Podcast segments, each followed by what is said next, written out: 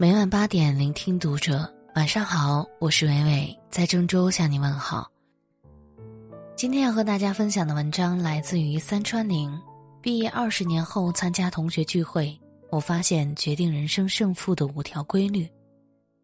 毕业二十年之后，我建议你去参加一下同学聚会，不是要你去攀比人生成就，也不是要你去利用同学资源，而是看看人生二十年长跑之后。决胜千里的东西究竟是什么？输掉人生长跑的东西又是什么？我曾经很热衷参加老同学聚会，在聚会上，我可以很兴趣盎然的观察这些跟我一同起点的人，二十年前我们一起排名次的人，二十多年来在时代洪流中被优胜劣汰的人，究竟今天取得了什么人生成就？是什么让他们终生受益？又是什么？让他们停滞不前，是什么让他们走到了今天的模样？先谈那些大多数的过得挺好的同学，我可以给你讲讲一些同学的人生梗概。甲同学是我们的班长，严于律己律人，但因为努力过猛，以至于高考并不怎么样，上了一个普通至极的大学。据说他不服气，考上了某一类大学的研究生。二十多年没有信息。再次知道他是因为网上疯传一篇人物文章，是某估值千亿美元公司的大高管。仔细核对之后，发现那位高管居然是他。乙同学在中学时代不徐不急，但大家都知道他成绩不错。他并没有读一个很好的大学，但他也不太着急。大学毕业后，因为失恋，为了打发时间，去读了个会计证。后来发现培训教室隔壁有个留学培训机构。于是化失恋的悲痛为学英语的动力。他后来没有出国，但是在世界五百强做到了财务总监。丙同学除了作文写得好，几乎没有什么值得说的。读了个三流大学，后来去广州的新闻业工作，做到某门户网站的总监，年薪五十万。因该网站创业气氛浓厚，他也被拉着去当创始人，然后现在成了一个估值几十亿公司的副总裁。他中学时代。是我的同桌。上面讲的人生梗概全都真实确信，其发生的人群就是重庆一个县城的中学毕业生。我的同学里面其实没有诞生世界范围内称得上杰出的人物，这其实是一些普通人在这个时代的主流命运。你会发现，这些人活得还不错，这些过得还可以的人生，我们不难看出这么几个规律。规律一。人生并非环环相扣，敲门砖并不可靠。不读好幼儿园就没有好小学，没有好小学就没有好中学，没有好中学就没有好大学，没有好大学就没有好工作，没有好工作就没有好人生。传说中的环环相扣的人生其实并不存在。我的同学们基本上过着随时可以起飞的人生。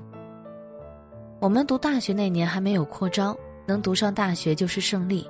我们一个班四十几个人，最后有三十几个读上了大学，有些去了九八五二幺幺，有些去了大专，有些去了当年才刚刚成立的地方大学。这些同学刚刚大学毕业的时候起点不同，差异很大，但长跑到如今四十岁成为中年人之后，发现命运的差异已经不大。起码没有高考分数相差那么大。我们把时间线拉长，这些暂时性的成绩都不是决定一个人最终成就的根本。规律二，真正决胜千里的是一些考试不考的能力。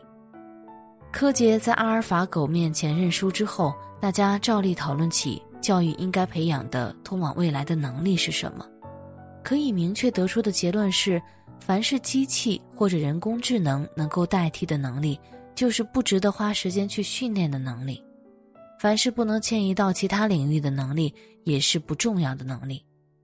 我们的教育花费了大量甚至是最大的时间和精力，去考核学生对知识的掌握，而不是能力的提升。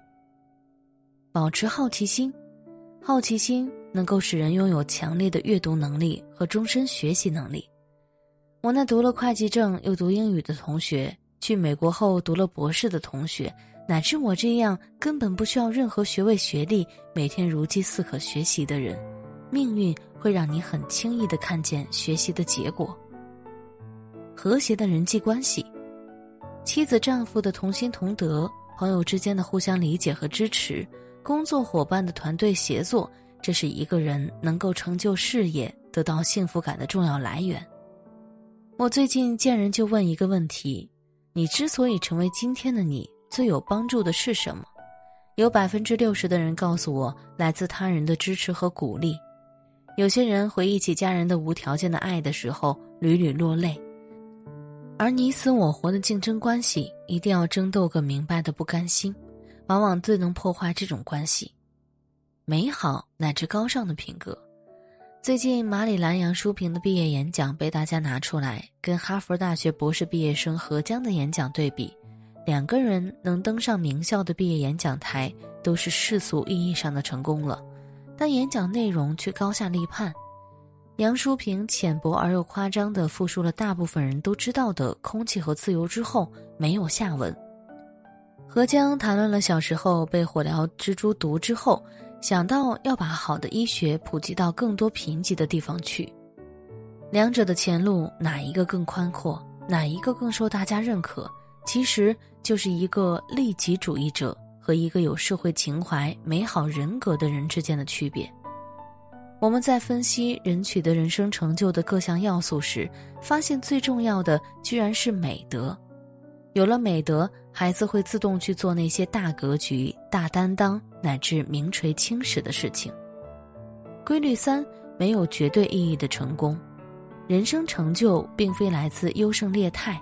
幸福的来源参差百差，毕业二十年之后再去看看我们来时的路，你的心情会比较平和宁静，因为你发现当年让你妒火中烧的同学，其实并没有影响你的人生；当年膜拜的学霸学神，后来的人生竟然也跟你我类似，并非遥不可追。一个班的孩子通过了各种各样的路径，过上了自己的幸福生活。几乎跟优胜劣汰、鸡血竞争关系不大，你会发现，没有一个人的人生值得绝对去羡慕，也没有一个人的人生可以绝对去鄙视。专心的过好你自己的人生，就能走到人生丰盛的顶点。再谈那些极少数的做得不好的同学。规律四：亲密积极的家庭关系是对孩子最好的教育投入。我的同学里面有一类过得特别不好，那就是原生家庭遭遇重大变故，父母夫妻关系恶劣的孩子。孩子成年之后，会把这样的相处模式带到新的家庭中去，甚至选择不结婚、不成立家庭。有些对男人抱有深深不信任感的单亲妈妈，会霸占女儿的生活空间，会永远去考验女婿。这样的家庭在隐忍、爆发、鸡飞狗跳中循环。不要说有什么飞黄腾达的事业，连过上幸福平均线以上的生活都很难。所以，比购买学区房、想办法让孩子接受课外培训班更要紧的事情，是好好经营自己的家庭，经营自己跟伴侣的关系，经营自己跟孩子之间的亲密关系。规律五：不按自己真实意愿生活的人生，沉默成本非常高。我的同学里面有个美若天仙的姑娘，早早的嫁入了豪门，看上去也过上了锦衣玉食的生活。但你能想到十五年后，这个姑娘会选择离婚，几乎净身出户，带着女儿跟深爱的中学同学在一起吗？如果她从一开始就跟真爱在一起，十五年共同经营家庭事业，能差到哪里去？经常有人说，最怕老房子起火。但是最容易起火的就是老房子，沉没成本最大的也是推翻以前所有的努力。